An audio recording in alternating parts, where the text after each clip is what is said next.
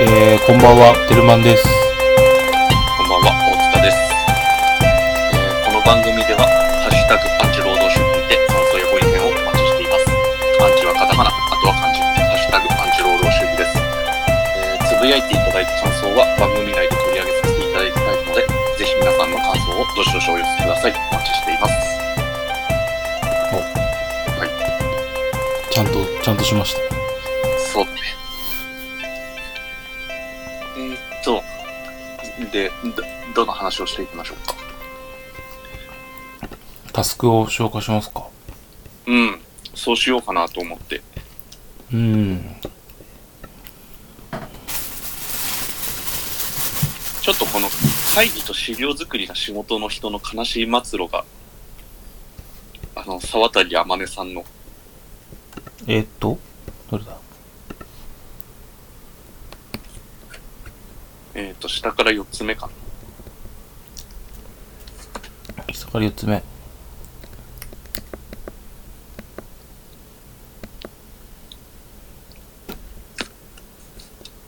ね、わからん。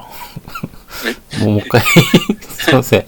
わかんない。そうどれ会議と資料作りが仕事の人の、ああ、これか。はいはいはい。ああ、仕事ごっこの話。そうそうそうそうそう。あ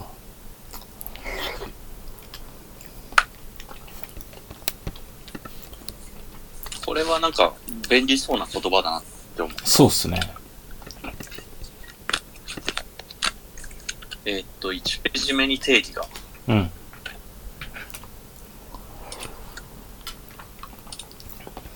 えっ、と、えっ、と、印刷して配布とか、対面で打ち合わせ、手書き必須、なぜか応印が必要、ひたすらテレアポ、とにかく相見積もり、コンペ、スーツネクスタイ、ダイバーシティごっこうん。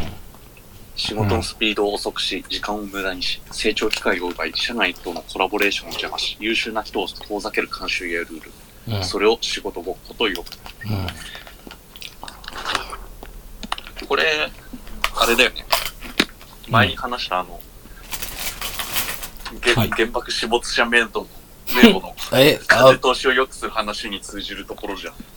あー仕事、仕事ごっこだまで言いますかなんか、たたか、叩かれそうで怖くないなん か。あ、そうだね。じゃあ、あれは違うわ。え、あっさりだな。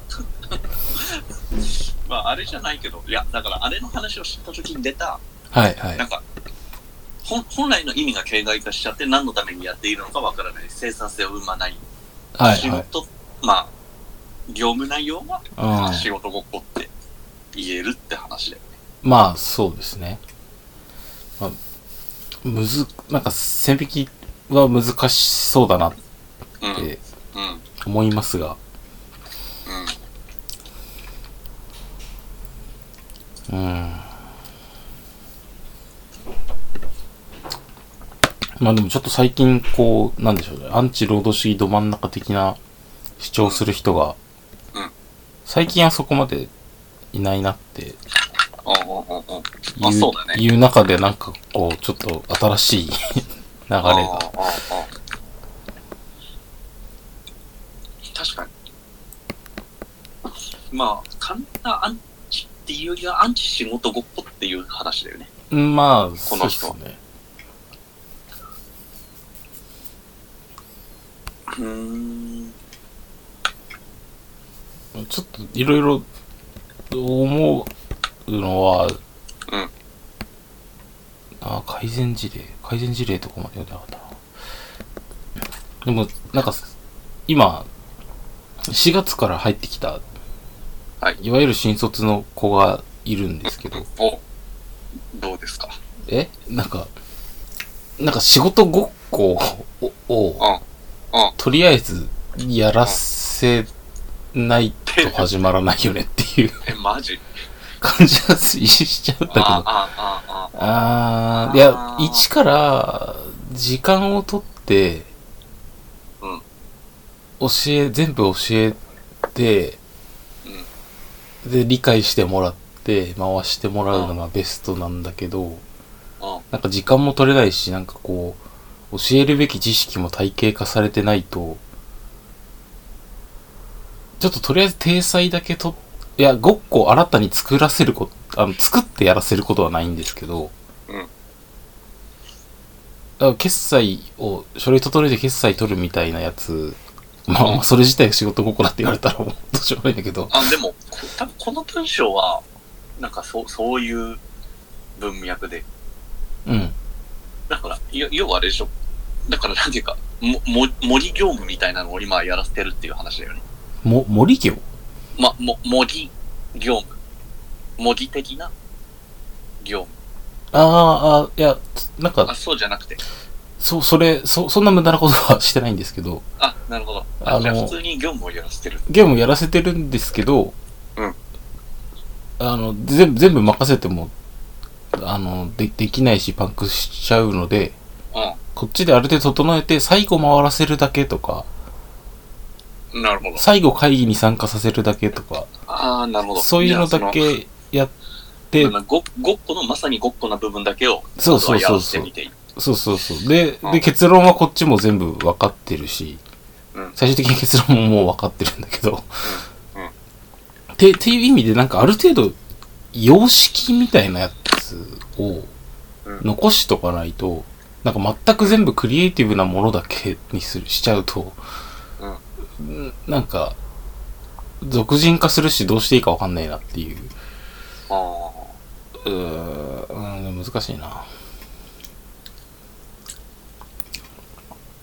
あと、あと、普通に聞きたいんですけど、こうの、でん、3ページぐらい電子が基本、紙はオプション、みたいなこと書いてあるんですけど、うんそれって、普通なんですか塚さんの会社では。うーんまあ、ものによるよね。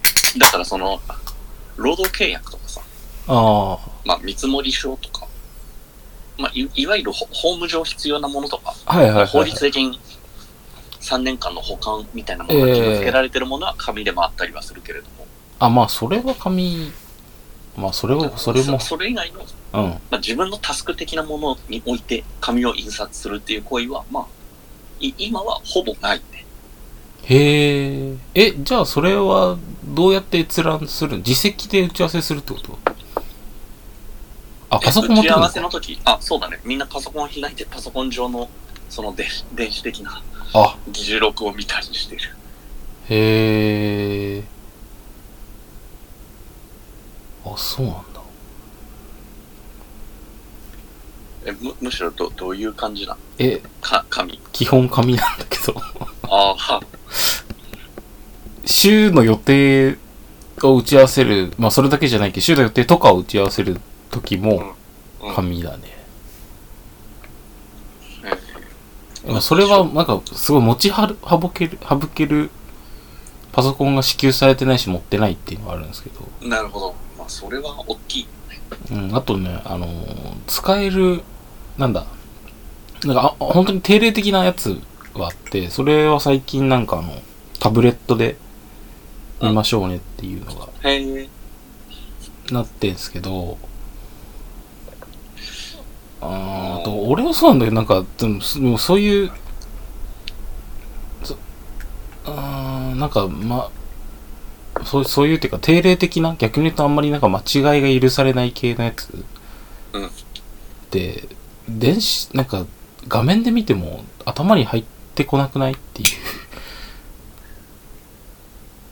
あの俺はよく思うんだけどなんかうーん私も個人もそうだしなんか最近電子決済ができるようになってうちの会社でようやく、あ、ああ、なんか、言ってたね。あの、電子決済なんだけど、最終的には印刷して売りに回すみたいな。あそうそうそうそうそうそうでもなんか電子決済になってからやっぱ明らかにみんな書類の間違いに気づかなくなってうんるなって思うへうーけど、でもそれって、監査とかを受けるんですけど、その時も電子だから、うんみんな気づかないまま、あの、なんとなく終わる、優しい世界が来るのかなって思ったりしたけど、それは慣れてないんじゃない慣れてないからなのか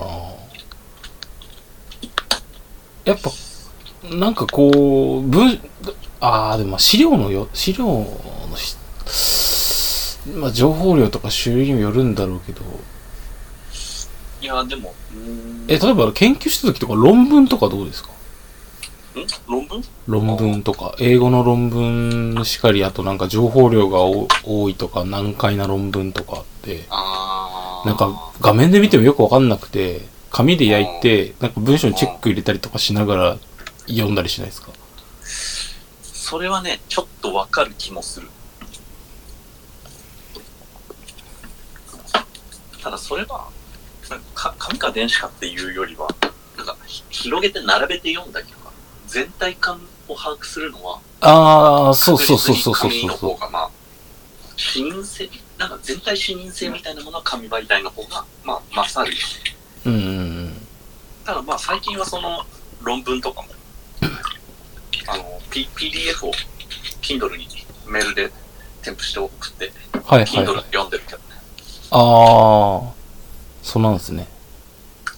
だからまあ、な、な、慣れっちゃ慣れな部分もあるけれども、はい。まあその、全体把握可能性みたいなところは、まあ紙の方が上回ってるなっていうのは、まあ物理的な制約っていう意味であると思う。うーん、確かにね。なんか、あとちょっと、うん。あの、なんか、めっちゃ画面がでかいとか、ディスプレイが何枚かあるなら多分 PDF も同じように見れたりとか。うん、うん、うん、うん。なんか、こう、文章をたらたらずらーっと書いてあって、うん、で、第1章の内容が第3章にかかってきてみたいなのを。あー PDF で読もうとするそうとそうだからなんかこう、伏線とそれを回収しているところを並べて見れるのは、そう紙ならでは。そうそうそうそう。うーん、まあ確かにね。うん。あとなんかまあこ、とかこっちがペペンを持って、ここれ何って書いたりとか、なんか、重要なところにピッて入れられたりとかうん、うん、するっていうのが、うん。やっぱこう、な、なんだろう、読むって行為を深めるというか、そうはいいうはいはい側面もある気あも。いや、でもそれは、面白いなって思うね。面白いっていうのは、なんか紙ってよ読むと同時に書くがしやすい媒体だと思そうそうそうう。そう、そうそそうなのんで人すよ。人間の認知行動うんうん。まあ、読みながら書くみたいなものによって、まあ、こう脳に刻み込んでいくみたいな側面もあるのかもね。いや、そう、そうなんですよね。そう、最近なんか、読んでた認知系の本にもそういう話が出てたそうそうしそ、う。いやだからまさになんかに認知科学系でさそのか紙媒体 VS 電子媒体みたいなもののなんか使い分け論争みたいなのってもう結論できたりすんじゃねえのってちあょっあと思ったけどー、どうなんですさか探してみたらありそうな気がするけど。ああ、論じてる話はありそうですね。うんで普通に多分紙が勝つっていう分野も全然あるだろうね。うん。で、それがもう科学的にエビデンスがあるんだったら使い分ければいい話だよね。確かに。な単純なこう、今月これが決まりましたとかだったら、情報共有、電子媒体で全然いいと思うんだけど、そうですよなんね。かじっくり読むとか考えながら読むとか調べながら読むみたいな情報の、なんていうかね、うん、うん、深さみたいなものをうん。深めたいのであれば、紙の方が勝つ側面もあるんだろうなっていう気がするね。うん。なるほど、なるほど。はい、はい、はいはい。確かにね。そう、そういう、そういう、話をあー思いなんかビ出したね。ビジネス、ビジネス的な方面だと、こ広告っていうものでの紙と電子バーサスみたいなのはなんかありそうだな。ああ、広告、それ、広告効果。う受け手がってことですかあ、そうそうそうそう。うんいや、ちょっと違うかな。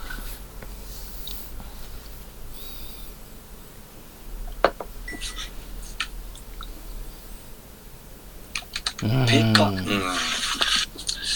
確かに、確かに、そういう意味では、まあメディアが違うんだから、に認知のされ方も違うはずで、そういう意味では、まあペーパーレス来産主義みたいなのは、まあ、ならなくていいんだろうなっていう気はするけど。うん、うん、うん。はい、はい。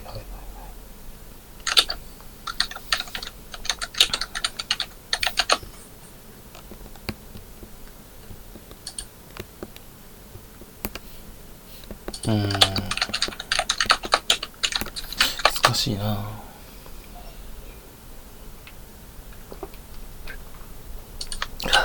難しいなって今、言ったのは、ちょっと 2, 2ページ目を見てたんですけど、あ、うん。あ、いく、ちょっと Google スカラーで検索してみたらいくつかあるね。あ、あるんですね。ちょっと送ります。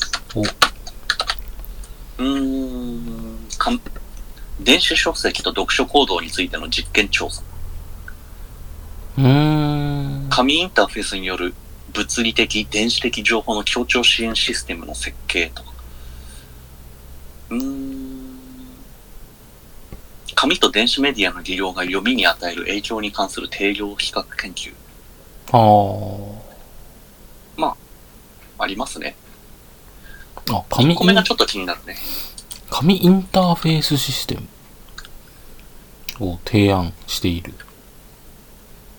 だから手書きしたみたいな感じで、ああ。電子に反映されるみたいなことなのかな。だからやっぱりユーザーインターフェース方面で研究はされてるんだね。うん。学術論文閲覧支援インターフェースの施策。はいはいはい。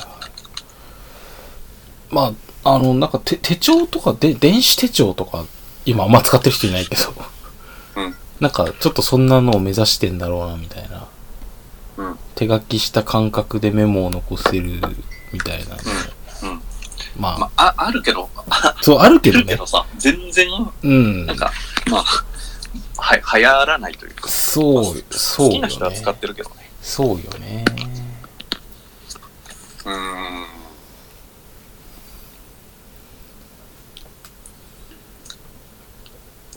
論論文は確かにな。なそんう。だとね、多分なんかの脳内のシナプスっていうか、記憶のネットワークがさ、うんうんうん。書き込んだことと内容がリンクさせながら覚えてたりすえるからえさ。そう、そうっすね。そう、それ、ありますよね。あの、うんなんか、幾何学の問題でも補助線を引くと急に見あそう方そうがそう変そうわ変わって脳見えにる補と助か。線を引きやすいのは紙媒体だね。うん。っていう気もするけど。そうっすね。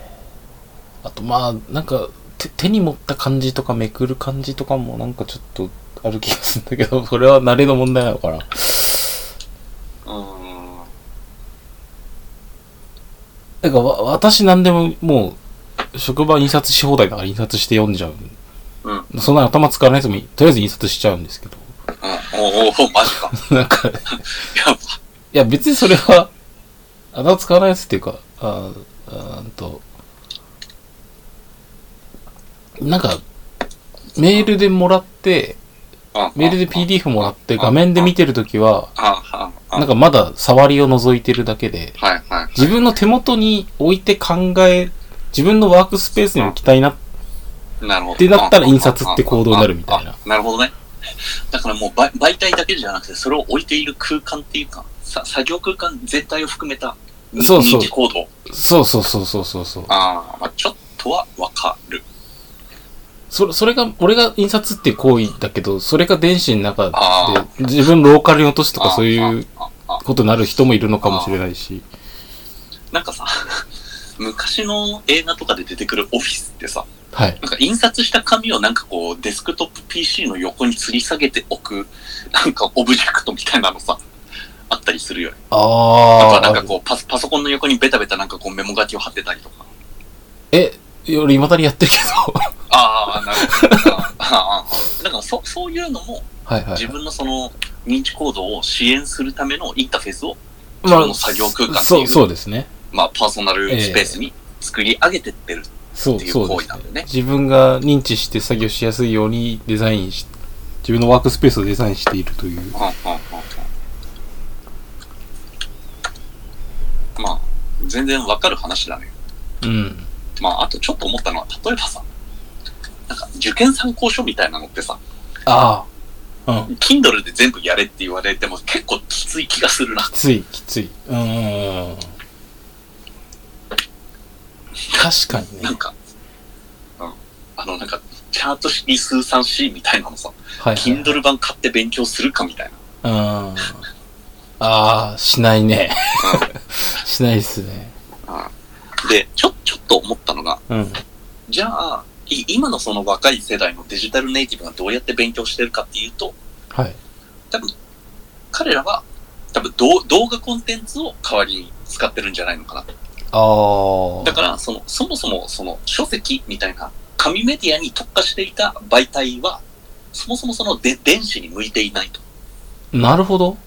だからむしろ、従来あったメディアを電子化するんじゃなくて、うん。電子化っていうインターフェースに特化した形のコンテンツの配信方法っていうものに移行していってて、なるほど。例えば Kindle で本を読んでいる俺みたいなのは、そういう過渡期の、なんかこう、一時的なメディアに触れてるだけっていううーん。じはい。時代の捉え方もできるんじゃないのかな。なるほどな。だからこう、へ平面的なメディアで文字で書かれたものを、うんうんうん。まあ300ページぐらい通読するみたいな文化、まあいずれ失われるのかもな。ああ、もう動画になるってこうん。と。あまあ動画とか音声とか、はいまあいわゆる、まあもうちょっとリリッチなメディア。あ。うん。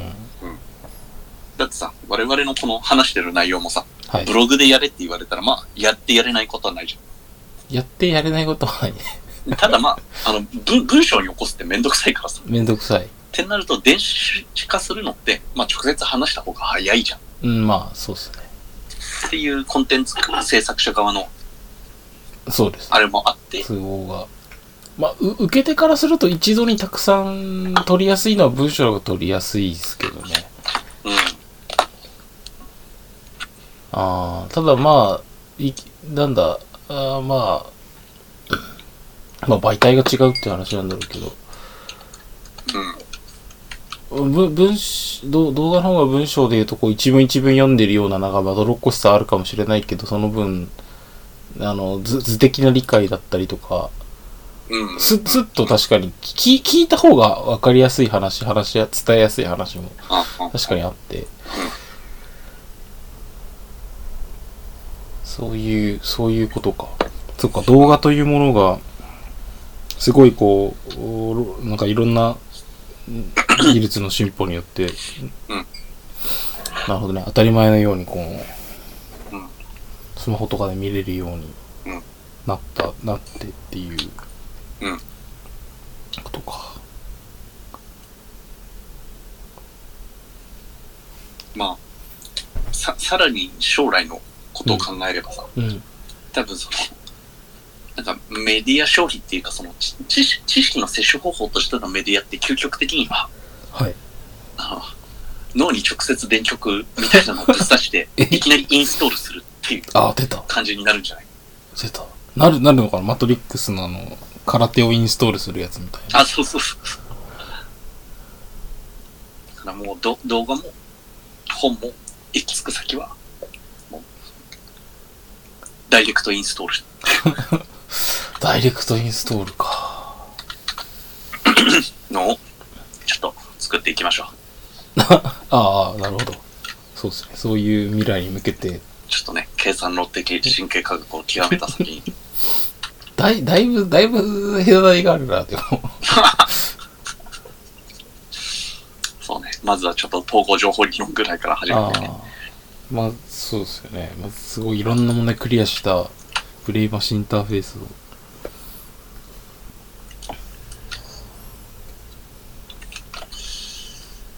じゃあ、ちょっと、次の話題いきますか。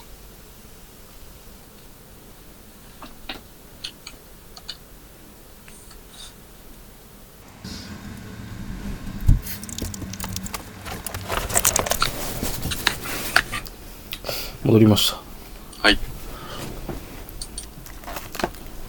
た。まあ、さっきの話に、戻っちゃうかもしれないけど、でも、でもそうやって仕事ごっこなんじゃないの、それって言ってくのは必要な気がしますね。ああ、そう定だ。期的に。あれそういえばなんでこれやんなきゃいけないんだっけみたいな。うんうんうんうん。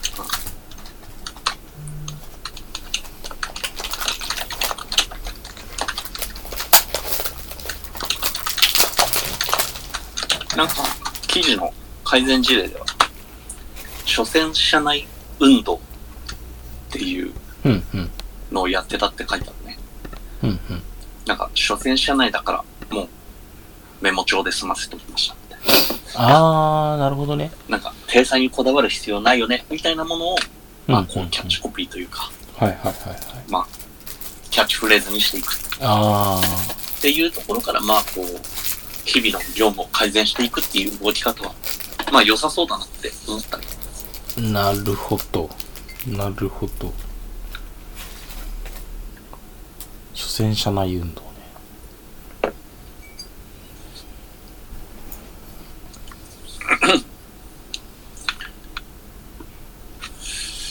うん。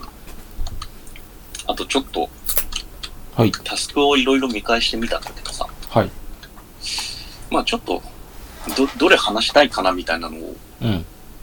まあ、決める上で、と、とりあえずタイトルだけ読み上げて、はい。なんか引っかかったのをもう、もう一個ぐらい話すっていう感じでもいいんじゃないのかな。思ったから、ちょっとよ読み上げてってみていいかな。ああ、はい、はい。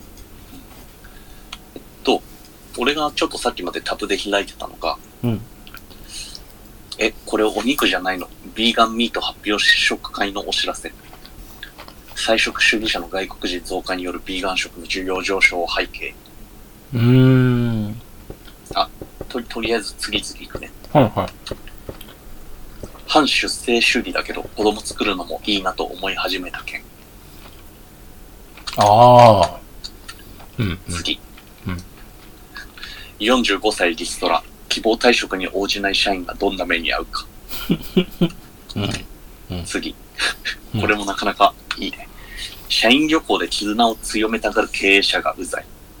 それやる費用で給料を上げろ。遠いところでバーベキューやめて、休日丸つぶれもきつい。はい、はい、はい。と、はい、はテッドでベス絶賛、ベーシックインカムの導入を求めるスピーチ。い。うん。それから、棄権した人は政治に文句を言う資格がない。という話、再論。うん、うん。それから、えーいつの間にか好きなことをしていい時代から、好きなことをしないと豊かになれない時代に変わった。うん。次。うん日本の機関システムがこんなことになってしまった理由を知るために全員が読むべき小冊子。うん。次。うん離婚と孤独死をテーマにした2種類のカードゲームの制作支援クラウドファンディングプロジェクトの途中経過と、真夏のデザインフェスタ2019。うん、うん、うん。それと、 あれ会社に行きたくない仕事はごっこ遊びにしか過ぎない3つの点ってあ。エクセル触りながら上司に頭を下げる仕事遊び。今日も楽しめたって。過激だ。まあちょっと、今読み上げたのね、はい。ちょっとどれ話してほしいかみたいなのもさ、ハッシュ、アンチ労働主義でつぶやいてもらえれば、それを我々が取り上げていくっていうやり方でもいいのかな、そうですね。ちょっと思ったけど。ぜなんひとかも、、テぜひともお願いします。テルマン的には気になったのってありました。なんか、こう、タスクをチャットワークで共有してるし、うんなんかツイッターでも、 お互い読んだ記事を見てるから、うん割となんか全部見たことあるまあまあまあ。けど、やっぱ離婚と孤独死のカードゲームかあ、 それか。おー、すごいね、これ。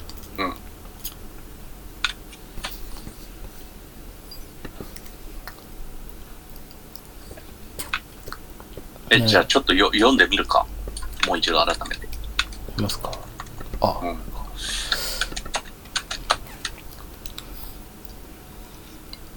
一人と一人 .com、家族がいてもいなくても一人の時間を生き生き楽しむ。うん。あ、その通 りや。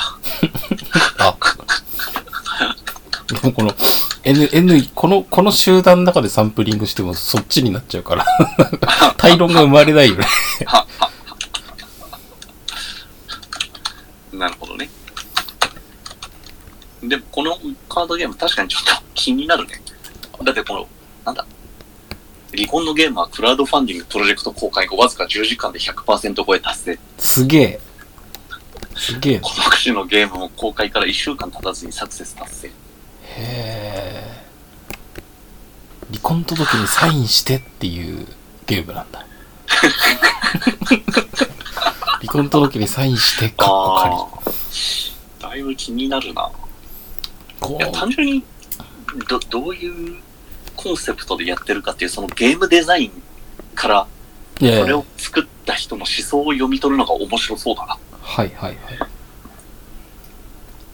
このゲーム作った人、この一般社団法人一人と一人っていう団体で、フリーマガジン一人と一人 R を発行してるんですね。うんだからなんかメッセージがあるんですよ面ね。白そうだね。なんかこう、個人で多分、そうだと思う。生きてって何が悪いみたいな。家族がいてもいなくても一人の時間を生き生き楽しむみたいなことが、うん、うんうんあの、この、えー一人と一人 .com に書いてあるけど。いや、これはすごいうん。良さそうだね。多分、あれ、あれの話と繋がってくるのかなって思ってて。えっと、あれの話。えっと、66歳男性が風呂場で涙の話。ああ。はいはいはい。はいはいだ。からああ、あの時に俺が思ったことを、まあ、もうもう一度改めて言うと、うんうん。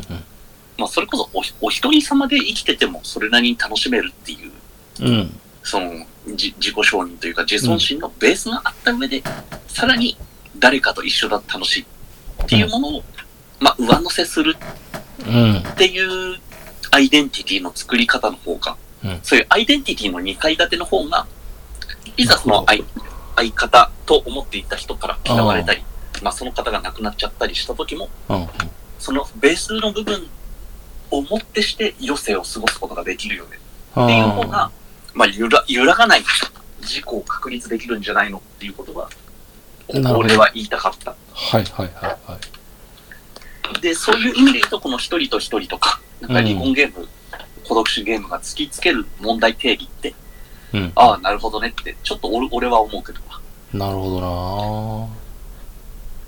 この孤独死ゲームのさ、タイトルがまためちゃめちゃ面白いね。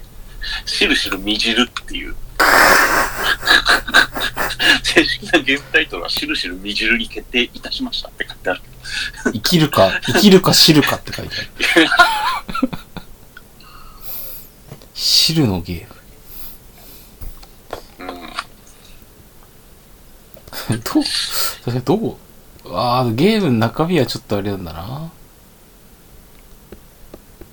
あー、面白いなうん。でもちょっともうセンセンスですよね。そうだね。ちょっと中の人と仲良くなりたいなっていう感じがするな。うん。え、じゃあちょっとクラウドファンディングしてみるか。あ、でももう、まん、いってんのか。ストレッチゴールを設定して新たな目標に向けプロジェクトを進めている。うーん。うーん。まあちょっと面白いからななるほ欲しいけどど。な。なんか社会にとって何かメッセージを問いたいとか、うん訴えたいっていう時に、カードゲーム作ってクラファンに載せるっていうソリューションがあるんだなっていいいうね、いいね。のをちょっと面白いな。 ああ。クラウドファンディングを達成できなかったとしても、それによって何かを訴えたっていう時点で勝ちみたいな。うあん。なんかたた面白だいね、ただ私の話を聞いてでも、あ、ああ、まあそれなりに人集まるのかもしれないけど、こうセンセーショナルになって、確かに確かに。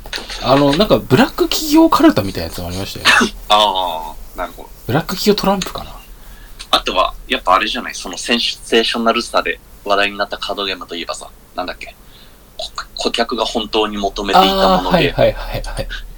あの、顧客が本当に求めていたものって、あの、あ昔のインターネットに貼られていた有名な画像あ、がはいはいはあい。るんですけど、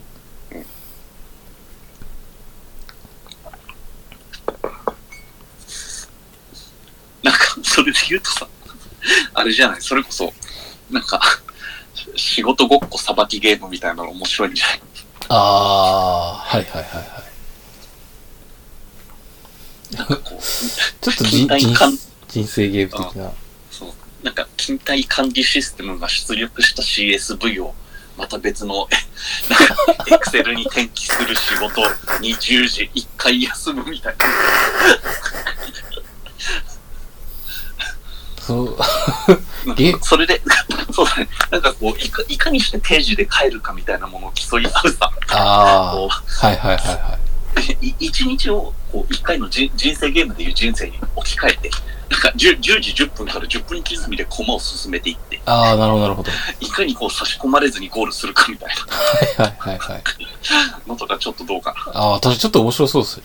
私なんか定時に帰るっていうゴールって、多分いろんなストラテジーが あって、ああ、なあの、なんか、るほま、目の前に降りかかるタスクとか、周りの感情一切無視する型とか、どねちゃんと根回ししてちゃんと終わらせる型とか、あーあーこう、それぞれにリスクとこう、メリットがあるわけですけど、ちょあーなるほどね。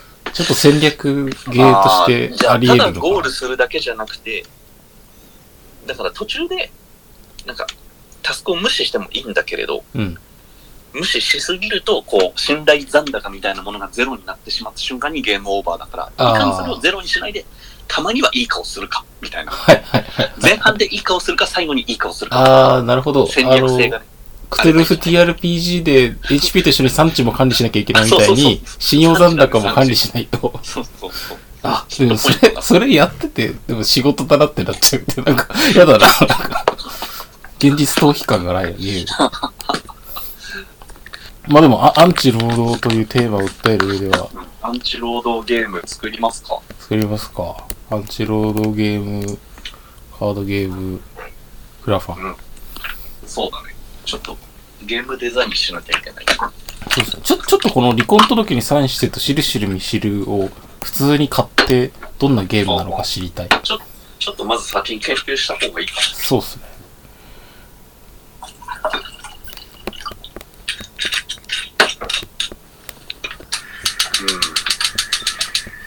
あなんかゲームにして面白そうなアンチ労働的な何かってありますかえー、あるかなそそば打ちゲームそうですね。第、第、あれ第4回かうん。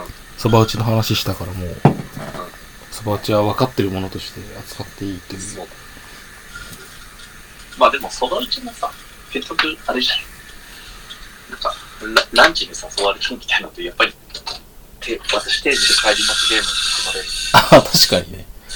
あこの昼休みにちょっと進めて起こったものををを放置して、 こう、ー、ランチに行ったり。誘いに乗るかどうかみたいな。はいはいはいはい。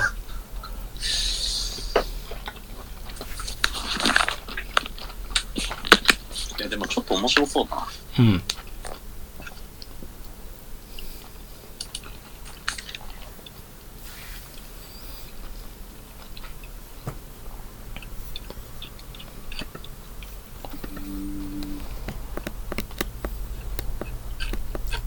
じゃあ、ちょっとこの話題はそんなところですかね。そんなとこっすかね。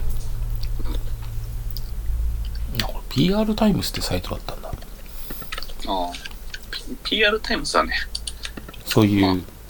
まあ、に結構面白い、面白いっていうか、まあ、いろんないろんな飛んでくるから。サービスが。うん。なるほどなもうちょっとぐらい話しますそそうれですねか、終わりますかいや、もうちょっとぐらいいきますか。じゃあなんか別にタスクにとらわれず話したい話題ああ。いや、お疲れさんの話したいやつないですかなんか。やっぱ、好好きなことをしていいとか話したい時代から好きなことをしないと豊かになれない時代に変わったとか、話したいのかなって思ったけど。まあちょっと重い、重いけど。ああまあでもそれで言うとね一番話したい話題はね、うん今読んでて思ったのは あの棄権した人は政治に文句言う資格がないが結構そのホットホットかああ。らただちょっとこれむ難しい難しいっていうか触れ方が難しいなうん、うん、うん。そそれは確かに、ちょっと重いんだよな。うーんいやでもだいぶなんていうかなうん。まあ思うところがあった先週だったななんか先週は今い。年一番重い先週じゃなかったえあ、そのニュースとか、社会情勢的にってこと、うん、なんか考えることが多かっ確かにね、なんかあの、凄惨な事件とかもあったし。た。そうだね。いやー、そうだね。多分先週は、それと、選挙の2点が、まあど、どうしてもホットな話題だったから。そうですね。あー俺もなんかちょっと気軽になんかこう、無無敵の人論とか言っちゃってたけれど、なんかその言葉で片付けられないいろいろ思ったな。ああ。いや、まあ、うん。うん。まあちょっと、 ちょっとべ別の話題にしときますか。ちょっともう、もうちょっとせ整理が進んでからの方が。はいはいはい。まあ確かにさ、ちょっと参院選関係の話は。うん。私もめっちゃなんか話したいエネルギーはあるけど、うん、ちょっとね、どう、どう、ううまい取り扱いがうまい、思い当たらない。まあそうだね。えー、っと。あとはなんだろうな。いろいろ気になる話題はあるけど、じゃあこれ言っとくか。はい。社員旅行で絆を強めたがる経営者がああ、そうですね。傾斜、傾斜叩きしましょう。まあ、経営者 だらけじゃないんだけど、多分これって、うん、そば打ちの理論でうん。語れるのかな切り口としても。あとはやっぱりなんだろうな。うん。絆を強める必要性と業業務の関連性みたいなところかな。あでなんかそうそういう行事とか催しとかなんかこう、親睦会みたいなものってありますあ。ああ、でも一応定例的にあるような感じですかね。ああそれはどどうなのそそば打ちな感じなのそば打ちな感じだけど、僕そんな嫌じゃないうん。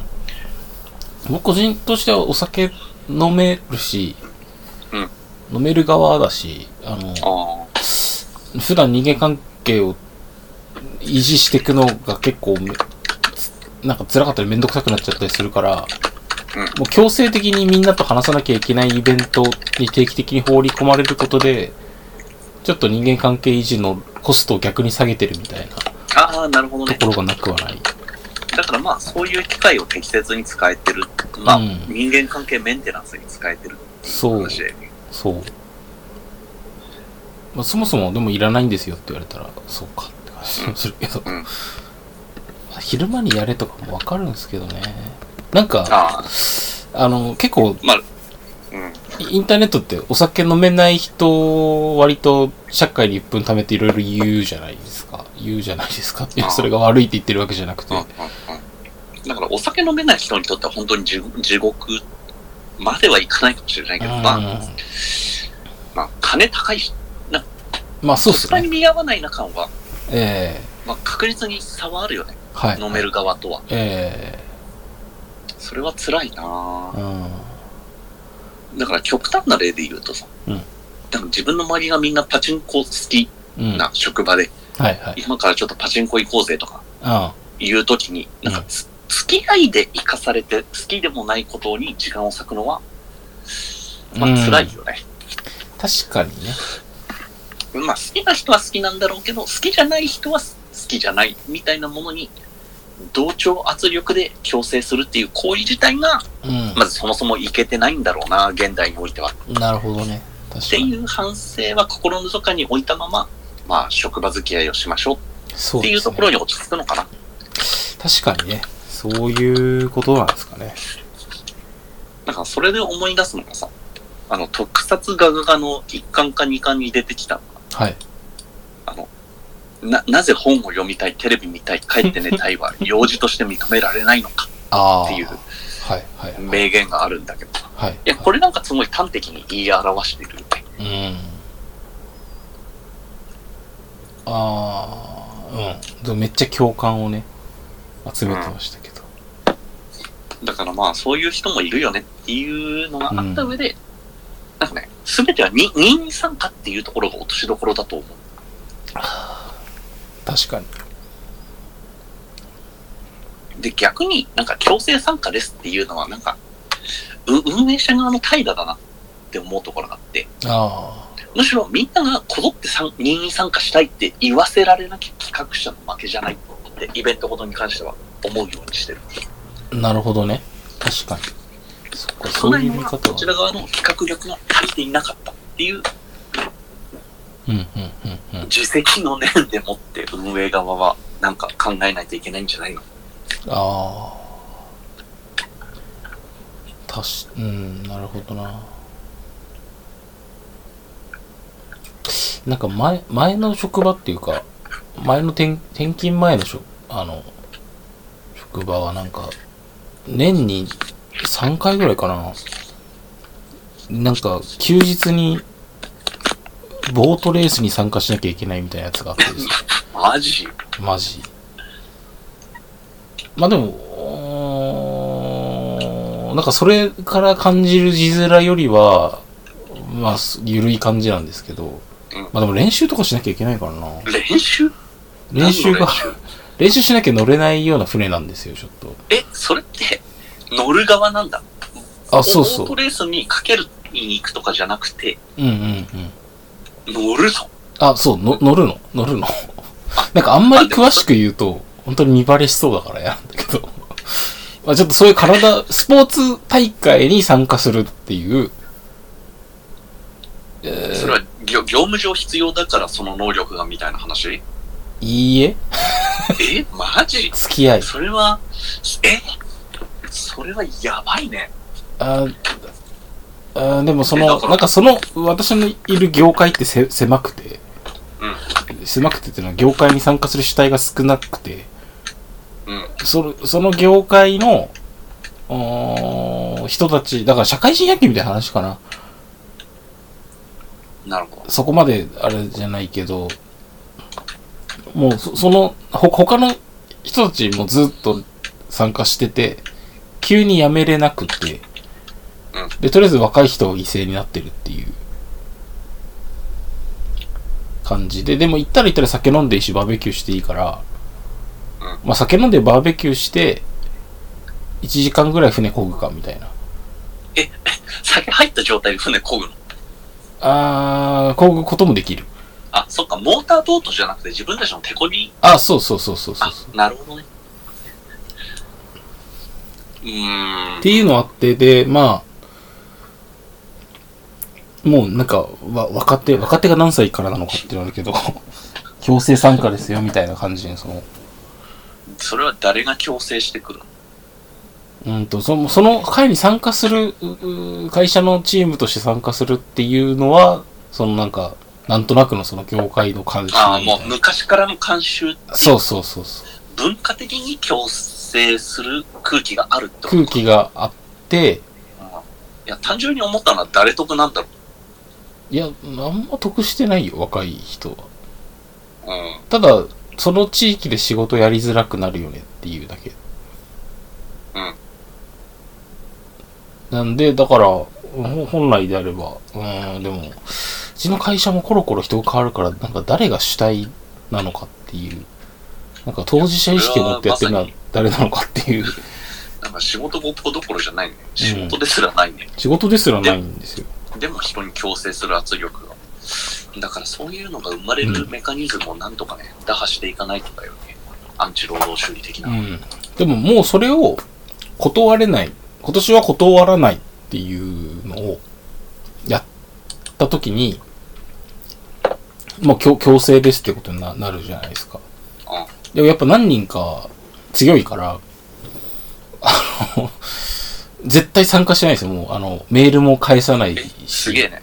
え、かっこいいじゃん。そう、かっこ、かっこいいな半分、うん。ああ、し信頼残高を損なっている。いやまあ、信頼、信頼残高でも、そう、そういう、なんかメール、メールも返さないっていうか、その、根回しもせずにか、なんか、もう自分行かなくてもいいと思ってるぐらいだから、うん普段から信用残高ゼロなんですけど、うん。うーんと、なんだろうな。えーだから、いや、まあ、不公平感が出ちゃうんですよね。なんで強制参加にしないと。って思っちゃう。だって一回もうそれ、それをや、やるかやらないかのところから合議から入れるならいいけど、もうやらなきゃいけない、な、なんでしょうね。あーなんかもっと言うと、あれですよ、ごゴミ拾い的な話ですよ。ボランティアみたいうな。ん。うん。でも、ゴミ拾いはまだちょっとね、なんかい意義を作れなくはないかな。え、別にゴートも意義作れなくはないけど。うーん。いや、引っかかる気持ちはめっちゃわかるですよ。僕もすげえこれダブルスタンダードというか、例えばゴゴミ拾いなんだったら、まあ、CSR として会社の広報をブランディングに使いますみたいな。あ、一緒一緒一緒。そこはあ一緒。そういうことだから、うちは完全に営利じゃないビジネスがあるから、うん。あの、うん、そうです。だから、ビジネスでいうとこの CSR みたいな話。うーん。で、で、誰かが行かなきゃいけ、もう、う行くって言っちゃった以上誰か行かなきゃいけなくって、ってなった時に、なんか、で、その、うで、運営も、まあ、本当に貧乏くじみたいな話で、なんかまあ、わかるわ。 1番か2番目が若い人が運営者なんですよね。その、はいみんなに募集したりとか、練習の日程決めたりとか、はいはいはい。っていうので、うーん。いや、で、僕はその、なんか、まあ、3, 人ぐらい自分は参加しなきゃ、しなくていいと思ってうんうんうんうんうんるんですけど、まあ、20人ぐらい職場で。はいはいはい。で、あこれなんかよく、あいなんかあいつらが行かないなら行かないみたいな感じで、はい。こね、こねてたんですけど、そうなんだいやー、難しい話だな。まあ、す、すっぱりやめちゃえるならやめちゃった方がいいんですよね。うん。なんか、ちょ、ちょちょっと思ったのがさ、なんか、ぜ、前回と前々回で話したさ、あの、はいまとめたアンチ労働主義の系譜の中でいう、うん、うん。外、外こもりとか、あの、B ライフとか、うんミニマリストって、まあ、極論っていうかその人付き合いの、から身を置いて生活するっていう技術を突き詰めた人たちだと思ってて、うん、うん、うん。どっちかっていうとちょっとね、もうちょっとその、あ、明日から使えるアンチ労働主義テクニックみたいなのは、うーん。多分その日野栄太郎さんとか、ああ、そうですね。あの、海外ニート氏とかのはい。方が、まあその、極論に行かない、本当になんかこう、自分の産地をうん。マイナス10されるところをマイナス5にとどめるみたいなテクニックを、うん、うん、うん。そのいかにその仕事上に降りかかってくる同調圧力、はい、はい、はい。砂漠化テクニック集みたいなのは、えまあもうちょっと突き詰めて叱るべきなのかもなって今思った。極論に走るんじゃなくて、例えば、その行き行きたくないイベントに参加するみたいなものをえうん。どう裁くかみたいな実用的なテクニックを体系的にまとめるっていう作業は、はい、はい、まあ実用性で言えば、極論に走るよりもはい。うん。は断然多くの人に重要されるんだろうなっあ、はあ、はていう気がしたから、あ。うん。じゃあ例えばそのボートレースに、まあ行ったはいいけど、それなりにそば打ちにならずに楽しむための、なんか、振る舞い方みたいなのをねあ考えていこうか、今後って思ったね。あ、うん。そうっすね。それをコーナーにしますか。そうしますか。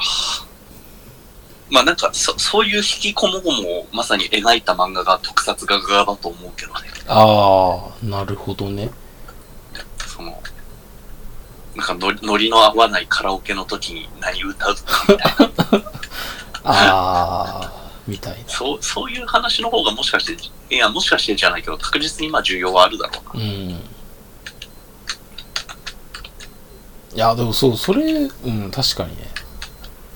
あの、いや、だから、多分、今聞いてる人のか反応を勝手に予想するとなんか、なんかそなんかそんなボートレースがあるなんてすごい理不尽な職場だみたいなうんの思うかもしれないけど、うんあの、い田舎なんで、結構みんな車通勤してて、うん突発的な飲み会とか、なんか毎週のように週末飲みに連れてかれるみたいなことは全く発生しないんですよ。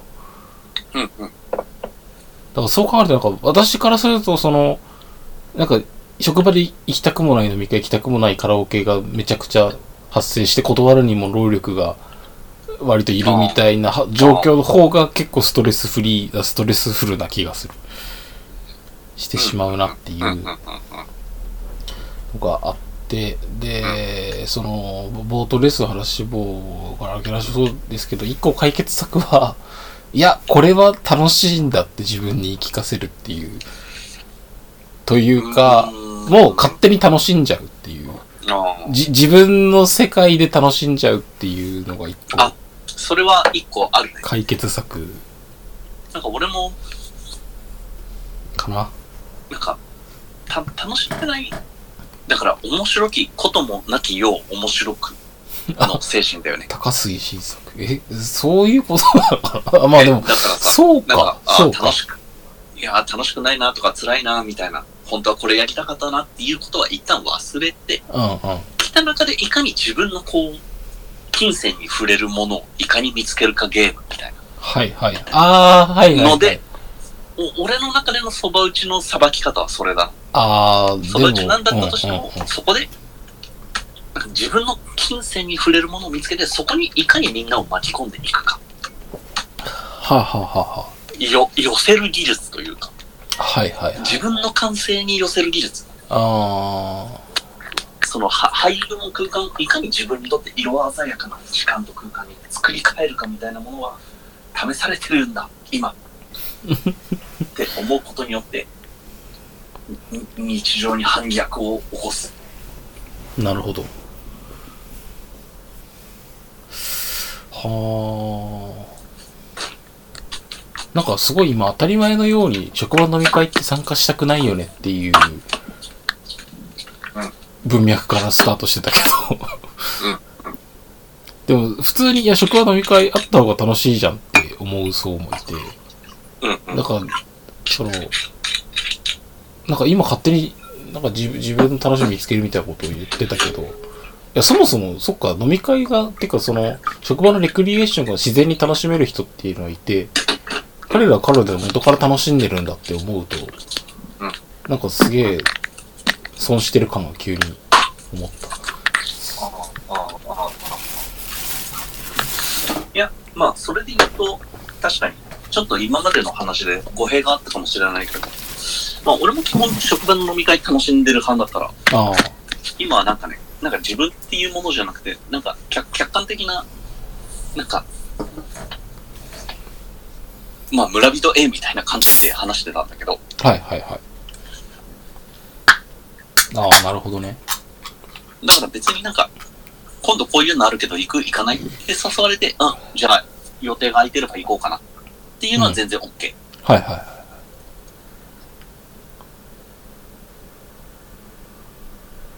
そのなんかね、だから、うんあーなんか飲み会っていうか、その、こ交流、なんか、アンオフィシャルな、アフターファイブでの交流会みたいなもの、うんうんうん。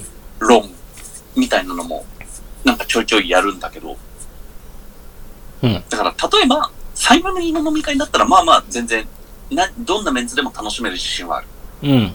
ただ、これが、7、8人、10うんうん。人、15人、うんうん40人、みたいな単位で増えていったときに、うん。なんかどんどん難しさが上がっていくな、みたいなところがあって、うーん。どの規模感で振る舞うのが自分一番楽しめるか論みたいなのって、あまああ、人によってこの、得意不得意違うだろうな。そうっすね。はいはいはいはないん。か10人ぐらいいて、なんか声の大きい2人、3人ぐらいの人の、うん。いつもの話、いつものこう過去の話みたいなのが、うん。なんか毎回のお決まりみたいになって、ああ。話さない人は話さなくて相づち打ってたり、なんかこう、は、愛想笑いしてたりするのだと、うん。すごいなんかいたたまれなくなる、俺は。ああ、確かに。うん。ああ。確かに、10人、10人、まあ、7、8人うん。ぐらいだ。なんかそういう、なんかちょっと一人が場を支配できてしまうスケールでそうだね。スケールの問題ある。すね。なんかす、うんん。確かにこれがなんかね、な、仲のいいサークルの同窓会とか、はいはいはいはい。だったら、ら楽なんだよ。なぜなら、そういう時って、大体、なんか、3、4人の飲み会が3カ所で行われるみたいな感じでうんうんうんはい再はいはい編はいされるんだけうど、んなんかそんなに仲良くない10人が集まった時って、うん。うん。大体みんななんかこうね、なんか声の大きい人の話題を遮るのはやめようみたいな感じで、よ様子見モードになる。うーん。確かに。なんかその時間がうん。俺はちょっと苦痛っていうか、だったら帰って寝てたいな、Kindle で本読みたいなっていはいうはいはい。空気になる時あるね。うん。確かにね。く空気っていうかそう思うことある。うん。で、なんかきょ興味ある話題だったらいいんだけど、うん。興味ないのを様子見してて、まあそのうち話題変わるだろうと思ってたら、1時間経ってもまだそれやってたのか、みたいな時に、はいはあー、何やってんだろう俺は、い。確かっに。て思うことは、まあ、それは別に職場とかじゃなくても、うん。まあ組み合わせ次第では、きゅ旧知の友達とかでも起こり得ることだな。はいはいはいはい。なるほどね。で、ちょっとあるのが、なんうんか職場とか大学よりも、うんうなんん。か、たまたま帰省した時の夏と冬の、うん。こう、盆盆と正月の、高校、中学の同窓会とか行くと、そういう様様子見モードになる確率が高いから、まあまあ。あんまり地元の人間と俺は飲みたくないっていううーん感じにすごい。なる。なんか、こ声の大きい当時のヒエラルヒエラルキーが今でも継続している中での、当時のなんか武勇伝を思い出す話で終始して2時間が過ぎるみたいな飲み会は、めちゃめちゃ辛いよ。まあ。うん。そういうのがあったら、辛いっすね。確かに。え、でも最近参加してないっすよね。あ、してないしてない。だからなんかね、へ平穏無事で生きていられる。うん、なんか逆にもうなんか大塚さんなり、まあ、もっと言えば私の年齢とかでもまだそんな人っていんのかなっていう疑問はあるけどいや、いるでしょう。いるんかな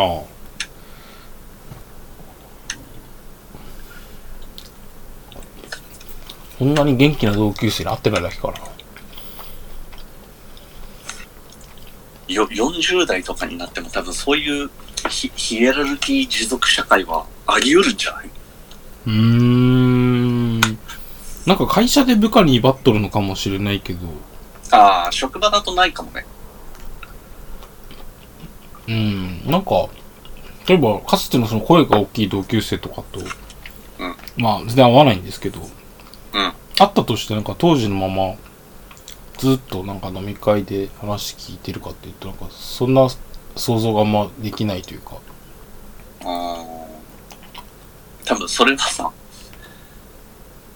上京するっていう脱出を成し得た我々だからそう感じるだけなんじゃないああ、そうなのかな。なるほどね。ここは退屈迎えに来てみたいな世界はあるのああ、そうだよ。それそれ、それ。それ。いやーだから、うーん、ち地方論の話でね。うん。まあ確かにね、なんか、確かに、と、と、と、都会で生まれ育った人って、なんか、もうコミュニティに複合的に入ってることが普通だから、うん。あんまりなさそうって勝手に思う。うんなんかそのコミュニティが気に入らなかったら他のコミュニティに行けばいいってことがすごい柔軟にできる、できそうだな、うん田舎からするとっていううん、のすげえ思うな。だから自己のアイデンティティと承認欲求と満たしてくれるコミュニティの選択可能性みたいなものが、まうあん都会の方にはあって、うん。い田舎にはない。うんうんうん。確かだからここ退屈迎えに来ては、まあ都会でやっていこうとしたけれども、に。うん。いい田舎に回帰していった女の子たちの話そうですね。だけど、まあ、まあ、言う言うて我々はその上上京した結果、ここは退屈だったからさっさと出ていった人たちなんですよ、多分。まあまあまあ、言う言えばね。怒られそうだけどな、そんなこと言ったら。ここ退屈とから出てったんだよ、みたいな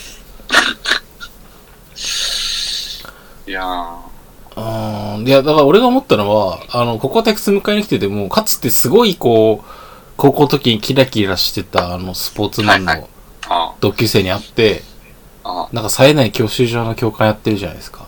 あ、ああ、なんか、そんな感じの観測例ばっか俺の周りに、やっぱああるというか、あ、あるんだ。うん、なんか声がでかい人がそのまま声が、そのまま声がでかくて地元でビビはしてるみたいなの。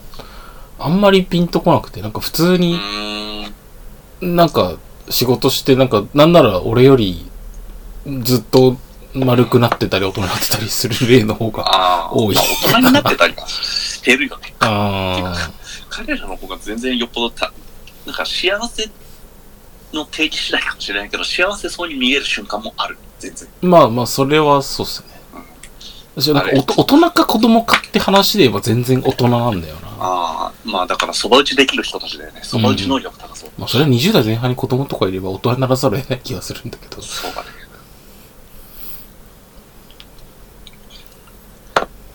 そういや、ここは退屈迎えに来て、去年末に映画化してたね。ああ、してましたね。でも主役さ、 それこそさ、日本の俳優美美男美女しかいないじゃないけどさ、ああ、主演が橋本愛だからさ、うん。いいや思うああなた退屈って思うことあるんですかって思っちゃうことはない。や、めちゃくちゃ言うな。 ああ、 わかるけどいや。いやいや、もう、そうそう生まれた瞬間に持ってるカードが勝ち組でしょ。それな。あまあでもちょっと、み見てみたいな、この映画。あ、見て、見てみたいですね。だか小ら、説は読んだけど、映画版もちょっと見てみたいな。あ橋本愛ちゃんは可愛いは可愛いけど、その橋本愛ちゃんは今可愛くない、その辺の女の子だって設定で見るっていう。あまあ、っていう脳内フィルターをかました上で見なきゃいけないっていう話ですね。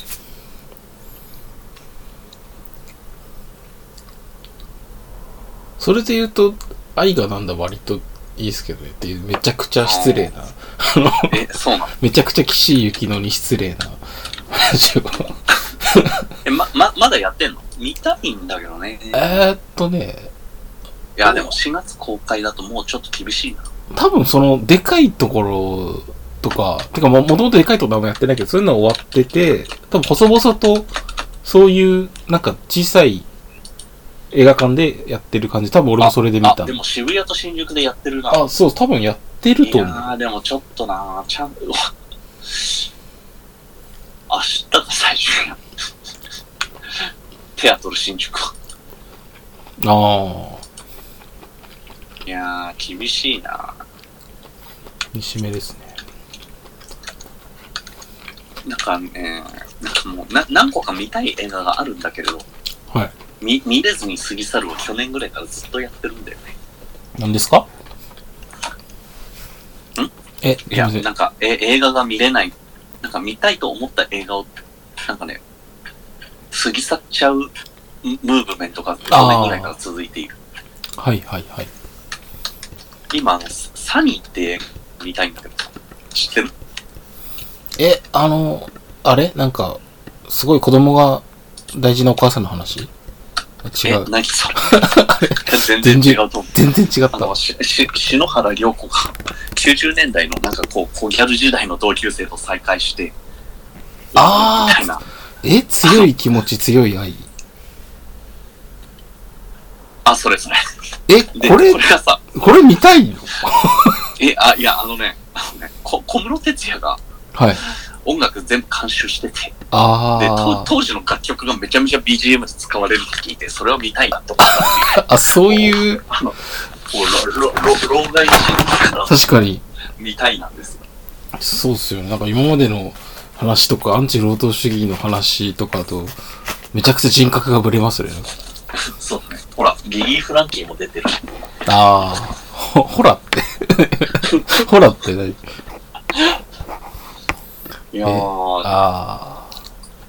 いや、俺絶ちょっと、予告は見ましたよ絶対見ねえ、俺絶対見ねえ映画だって思って。いや、でもね、ちょっとお面白そうな、なんかね、いや、考古学的な映像描写とかもあるらしくて、ほう。なんか噂に聞いたところによると、うーん。と当時の人たちがポケベルでメッセージを送るために、なんか街中のその電話ボックスにどんだけ並んでたかみたいな再現ムービーがああるー、らしい。そういうそうそうそう。だから、ああの、大河ドラマでさ、伊賀天でなんかこう、大正時代の風景を見るみたいな意味で、こう、90年代描写をどれだけ再現できてるかっていう、はいはいはいはい。こう、時代交渉の演出の、こう、妙を見に行こうかな。なるほどね。ちょっと、あ、そういう感じなのね。ああ、ちょっとそう聞くと、見たいな。まあ、ポケベル時代、俺そんなピントは来ないけど。ああまあ、俺もそんなピンとこないけど、お俺は多分1、2年遅れてる感じで、あ多あ分、テーマも5、6年遅れてるんだろう。そう。だから、さたまごっちとかを JK がやってるぐらいに小学5年生ぐらい。そう、そうっすね。そうっすね。へえ。いや、確かにちょっと面白そうだな。なんだろうなまあでも完全になんつうんだよね。まあ、懐かし、懐かしがたりというかさ。懐かしがなんかあれただい。よ。なんか、昔のオタクが、まあ、なんかそのああ。アマゾンプライムで、なんか、新世紀エヴァンゲリオンを見るみたいな感じで、はいはそそういういうはいはい。なんか、昔懐かしいなっていうコンテンツ消費欲求を、まあ消費するためああ、確かにね。エヴァンゲリオンって、もう、ちょっとその立ち位置ですよね。スター・ウォーズ新作出たから、昔のからのスター・ウォーズファンが、あの、わざ、わざと批判するために見に行く的な感じで、うんエヴァンゲリオンってもう、なんか、エヴァンゲリオン現役世代、僕も現役世代じゃないし、現役世代ってもう30後半、そうっすね。ぐらいまあわ私です。あ、ですよね。はい。え、エヴァンゲリオンお茶の間でやってる時に見ました 見たよ。いや、おお茶の間っていうか、だからと当時のせ正式な放映枠の中で、あ、そうそうそう。えらい、なんか、あの、夕方ぐらいの時間じゃないですか。うん。いえ、あれで見たんだ。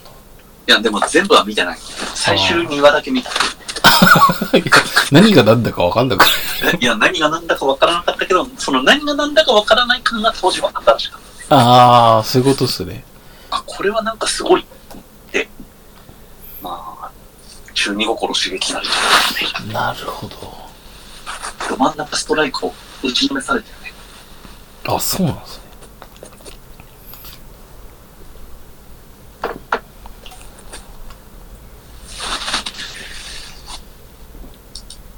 まあ、そういう感じでちょっと、天気の子も見に行きたいな って。ああ、天気の子。じゃあもうガンガン、今ネタバレしようかな。マジ天気の子、あ天気の子、めちゃくちゃ、週3ぐらい戻された感じがある。 あ、ほんと。あじゃあ、ほんと、感想で書かれた通りの体験をできあ、そうそう、なんか、ツイッター で、昔に戻れるんだ。そうそう、めっちゃ面白い感想があって、そう、シラフの僕が見たら70点ぐらいだけど、なんか昔死んだ肝タの僕が墓場から出てきて1億点って叫んでるみたいな。で気持ち悪い感想来たなって言われた。うん。うんすげえ、ちょっとね、うん、わ、わかるみたいな。まあ、でも、そういうような人と行きたいと思ったけど、なんかピピピンとこない可能性も全然あるな。あでも、それを確かめるためには見に行くしかないな。ー、うん、確かに。いや、ピンとこない可能性もありますね。あ、なんかめちゃくちゃガスコンロつけてる。よくわかった。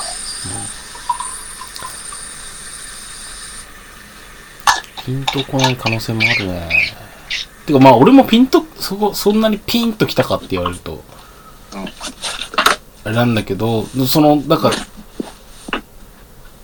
な、なんだろう、なんか、ああの、その、そのツイートもなんか普段の自分と、あの頃の自分みたいなのがいて、普段の自分はあの頃の自分を知覚せずに生きてるっていうことが、すげえ分かった。いや、そう聞くと行きたくなる。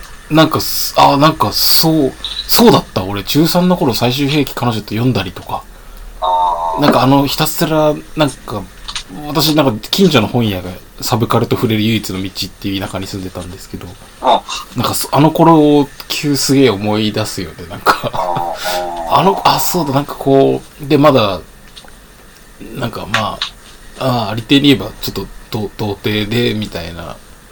なんか、こう、まだ見ぬ、こう、なんかそう、そういうものに憧れと、物語摂取するっていうか、すごい密接にあって、で、あうん、なんだろうな。難しいな。難しいし、なんか、ちょっと、うん。いや、難しい、難しい決めとこう。なんか、やだな。これでなんか、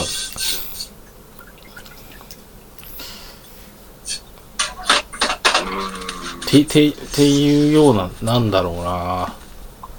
うふー普ん。段観測しているブロガーさんたちがこぞって感想を上げているから、ああ、そうなんです。ひ非常に見に行きたいし、なんだけど、あーまあでも見に行ってみないとわからないね。わからない。ただ、 これで俺、天気の子見に行くとさ、はい。多分あの、し新海誠作品をはい。見るのが、ええっとね、あれ、時をかける少女以来なんだよね。え、時をかける少女、新海誠じゃないいや、うくない時をかけ、だからサマーウォーズの前が時をかける少女やってるでしょ。え、それ細田守る。あれ、細田守だっけあ、だったら、あ、本当だ、細田守か。多分なんかすごいこう、んなんか似たクラスターにはいますけど。あー、マジか。そうなんだ。大勘違いしてました。あ。えー、じゃあ、新海誠が、 初かも。ああ、秒秒速5センチとか。いや、見てない。あ、じゃあ初。じゃあ君の名はも見てないですね。君の名見てないね。ああ。むしろ今までの作品は絶対合わないなって思って、ずっと避けてきた。ああ、そうなんだ。うん。あ、確かに私が勝手に持ってるのぼるさん像と相入れるかって言ったらそうでもない気もする。ああ、そうなんだ。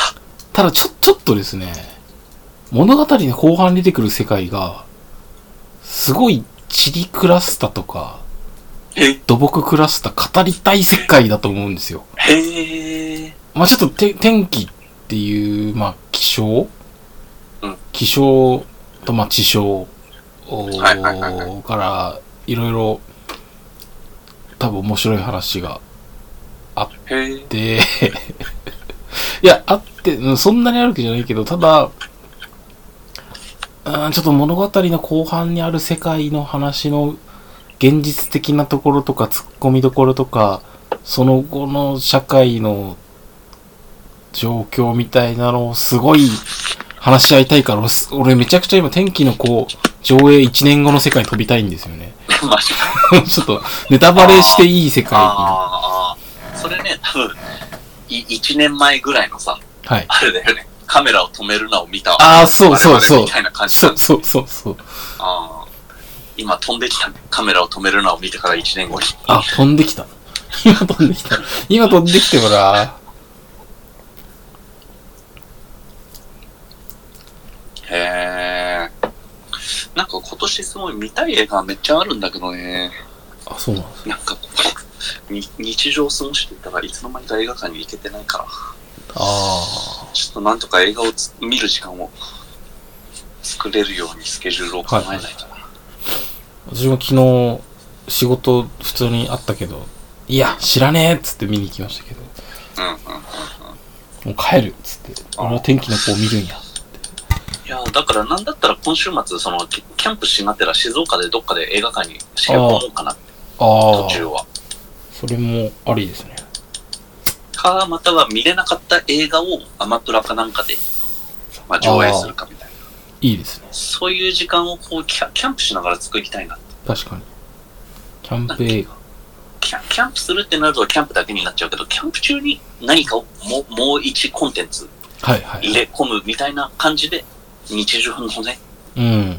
なんかこう、何かをやったを、一日において二度おいしいにハックしていかないとな。ああ、だから確かにそ。そういうやり方じゃないとちょっと時間がなさすぎて、うーん、そうっすね。確かに。ややりたいことが消化できていない。確かにね。なんかま、ま、真面目な勉強もしたいし。うん、そう。でもなんか、え、映画、あーなんかこれがなんかドラマ、海外ドラマとかだと多分急に億劫になる。うん、いやー、そうなんだよね。だから、時究間究かな。極うん、で言えばさ、本当はゲームオブスローンズ全部見たいんだけどさ、はいはいはいはっい。ていう気持ちをずっと押し殺しながら生きてるよ。はいはい はいはい。いやー、あの沼に、ぬぬこの沼には近づいてはいけない。ああ。でも、あれ、あれ読みましたあの、おもころの、おもいあのダ、ダヴィンチ恐山が、コミックスタジオかなでク、クーロンズって漫画書いてて、え、知らない。なんかたまに女子高生が哲学的な漫、哲学的な話をする漫画ツイッターに貼られてないですかえ、知らない。何それ。え、なんか、デールがあって、 で、であれであ、で、アベンジャーズのエンドゲームって、あの、アベンジャーシリーズの集大成の映画があはいこの間来てたじゃないですか。ああ、はいはいはい。で、あれの前段の話を理解するのに、確か、27本ぐらい見なきゃいけないんですよね。ああ、で、で、で、この、で、ここにあるのが、アベンジャーズエンドゲーム見る前あに、その前段の話を全部見た記憶だけが、ああ。インプットされるタブレットを渡されて、うんあ、そんな便利なものかって言って飲んで、うん。で、あ、なるほど。じゃあめっちゃエンドゲーム見に行きたいってなるんだけど、うん。ここにエンドゲーム見た後の記憶を、あの、インストールされるタブレットもあるよ。で、ちなみにエンドゲームは上映時間3時間だよって言われて、うん。そのタブレット飲んじゃう。 うん。で、で、後日友人に感想聞かれて、あ、あれね、よかったよねって言ってるので終わるっていうのうんがあえって、 いや、なんか、 ー、いい、いいね。すごい示唆的だなと思って。う確かに見てしまえば見たって記憶だけが残るから。ん。いやー、難しいなでも見見るっていう時間こそが本質というかねなんかね、ちょっと思うところあるよね。だから俺も今年ゴールデンウィークがさ、10日連休だったじゃん。はいはいはいその前にちょっと思ったのが、うんあの、お小野冬美っていう小説家のほうじゅ十二国旗っていう、ああはいはいまあまあ長い、まあ、大河小説がまあまあ長いですねあるんだけど、ええあれを一気見しようかなみたいな気持ちが、うんちょ、ちょっと思ったけど、まあそんなことをする時間はないけ ど、うで、んかつ、うんその30何巻ある小説とかってさ、なんか一気にしちゃうと別にあ味わえたことになるのかなって。ああなるほどねで、多分お大人になってからも一気見でなんかこう、大河的な物語を、コンテンツを消費するのと、うん子供の頃に、それこそ中学生ぐらいに、うんちょっとずつちょっとずつ毎巻発刊するのを楽しみにしていて、結果として30何巻消化したコンテンツの需要って、うん全然違う物語体験だろうな。あと思ってあはいはいはいだからもう、お俺はあの頃の、もう本当に時間を持て余していて、うんうんその時に、なんか自分の成長とともにコンテンツを消化するみたいな体験って、大人になってなんかこう、柔軟連休みたいなので、無理やり消化したところで同じ体験はできないんだ な。っていう寂しさがちょっとある。あーか悲しいな悲しいしなんかすごいポップにすれば橋本伊野さんが書いてそうな話だなってちょっと思ったそう、ああ、なんだこの人生って やつ。そう。あの橋本優奈さん大好き勢だ。うあん。だからね、ちょっとそういう時間を作るためにもね、ちょっとアンチロード修行をやっていかなきゃいあ。けないな。ああ。いや、なんか最近戻し方もちょっとテンプレになってきた。あそう。れ逆、逆あるかなと思って。これからボケてくときに、うん。めちゃくちゃ面白かったコンテンツの記憶が失われるじゃないですか。うん。あ、もう一度楽しめる。そうそうそうそうそう。その時に、あれ、俺中学校の頃何見てたっけってなって見たら、まあ超つまんねえかもしれないけど。ああ確かに、ちょっと今見たらね、師匠シリーズももう一度楽しめるかもしれか ない。もしれない。 僕結構でもあ、あるんですけどね、高校生ぐらいの時に見た映画、全然話覚えてなくて、うん。うん。うん。うわ、超面白いってなる時あるけど、う何もラスト覚えてないわって。ん。ラストは、まあそうね。あ、こんなだった。あー、普通に、普通に面白かったなっていう体験は、まあまあありますけど。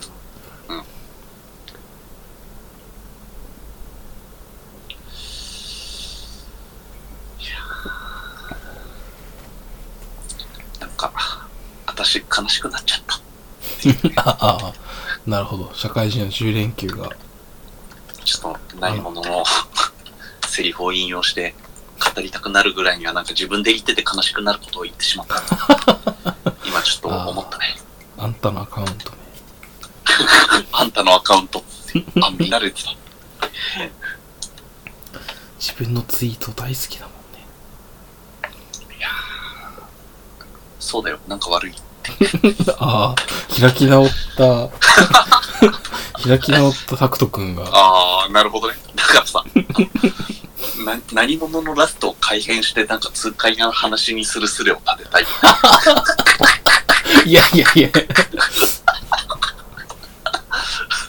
でも、ああの、あの物語だから主人公が、主人公でありながらも最大の悪役っていうあー、構成なので、倒されなきゃいけない感があるんですけどね。あー、タクト君自身がね。うん、そうそうそうそう。なるほど。なんか、なんだろう、冒険して、魔王を倒したら魔王を自分の二重人格の一部だったみたいな。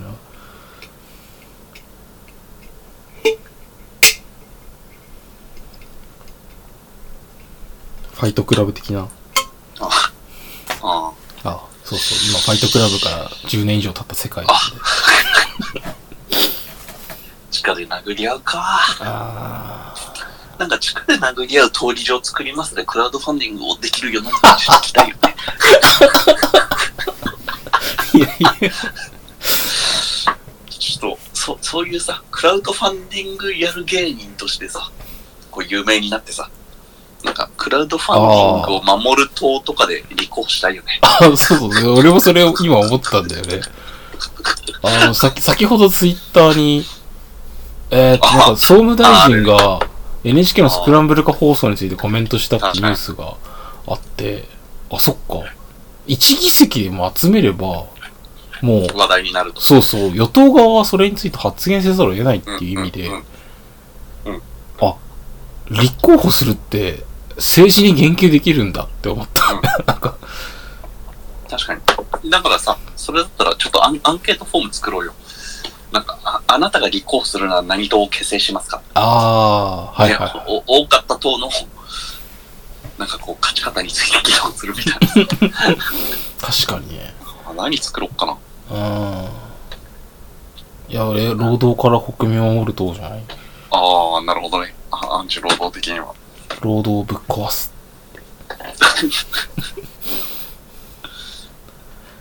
えー、いや、うん、だからあの、立花さんは本当に政治家じゃなくて、まあ本当に、ただのインフルエンサーだと思ってるんですけど、うああ。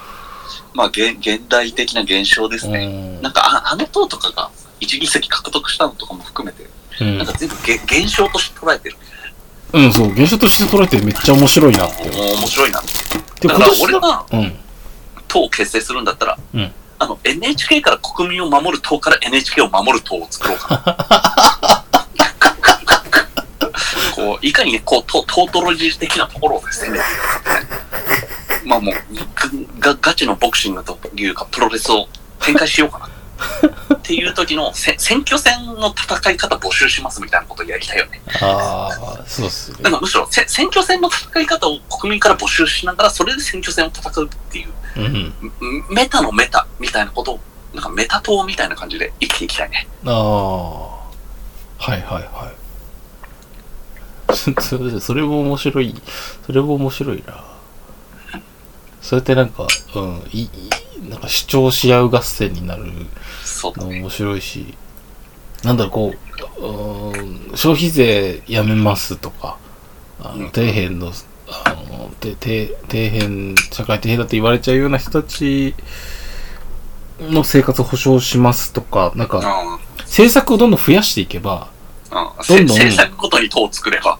そう、 そうそあー結果として、う。うん。れ0.01議席みたいなのが、こうだからせ選挙の投票率のこう、うん分散と標準偏差を高めていくっていう運動をしていきたい。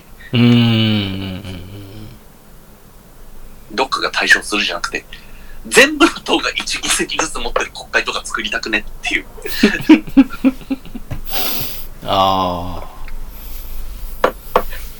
まあ、それはもう限りなく直接民主主義ああ、なにるほ近いど。世界。いなるほど。や、私直接、どっちかって直接民主主義でいいでしょう派なんですけど。うんと。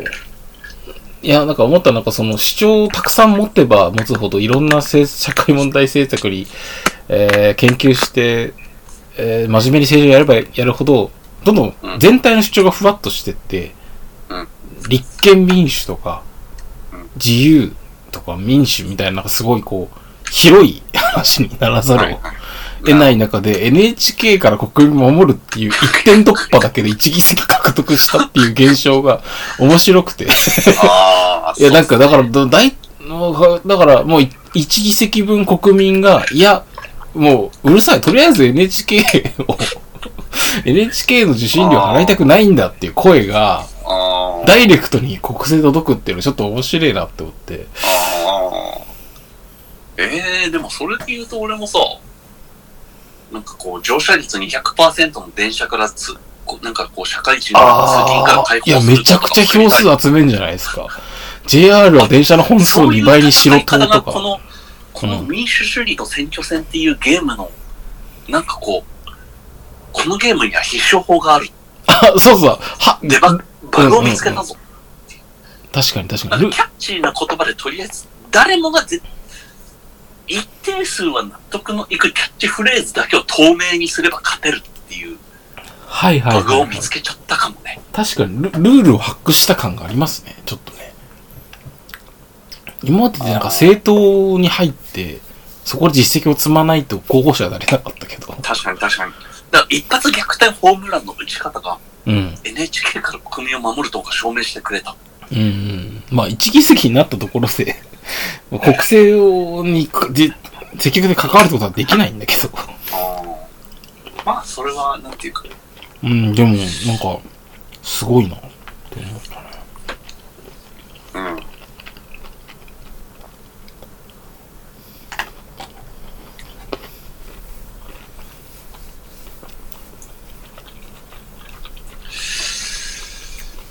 今回なかなかまあ令和新選組は割と真面目だあの泡沫ではないななっていう感じはあるけど、ちょそうっすね。っと泡沫候補が熱かったですよね。ああ、そうね。オリオリーブの木とかうん。ああの、安楽、安楽死について考える会だっけ、うんとかの、なんか、ちょっと、久しぶりに、まあ僕選挙エエンタメだと思ってるんだけど、ちょうんうんうん。っと面白かったなぁそうね。まあ、もう、もう一回ぐらいこれについて買っても全然いいけど、うん。ちょっとが頑張って消化して自分なりの、あれを持ってき、持ち合って買ってありますかまた。ちょっと先週あった重い話題二つについてよ。ああ、いや、まあまあ、そうっすね。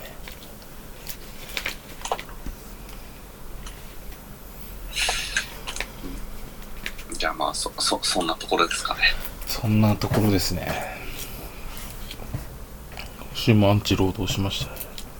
いやー、しちゃったなーいや、全然ね、なんかもうちょっと、サク、サクッと終わろうかなで始めたけど、まあ終わってみれば、まあいつも通りの時間を話してしまっまあまあまあ確かにねそれはそれはありますね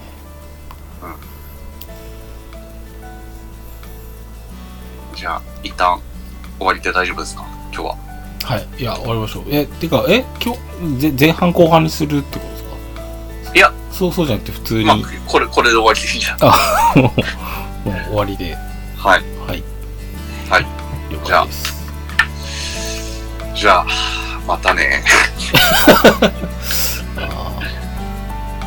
ーじゃあえはいー、はいさよさようならさよ、さよなら、さよなら、さよなら。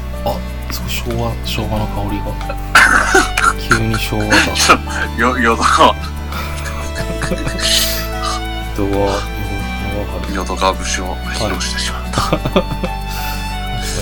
よならさよならさよならはい。はい締めまつすんちゃつんちゃ。いいですねはい。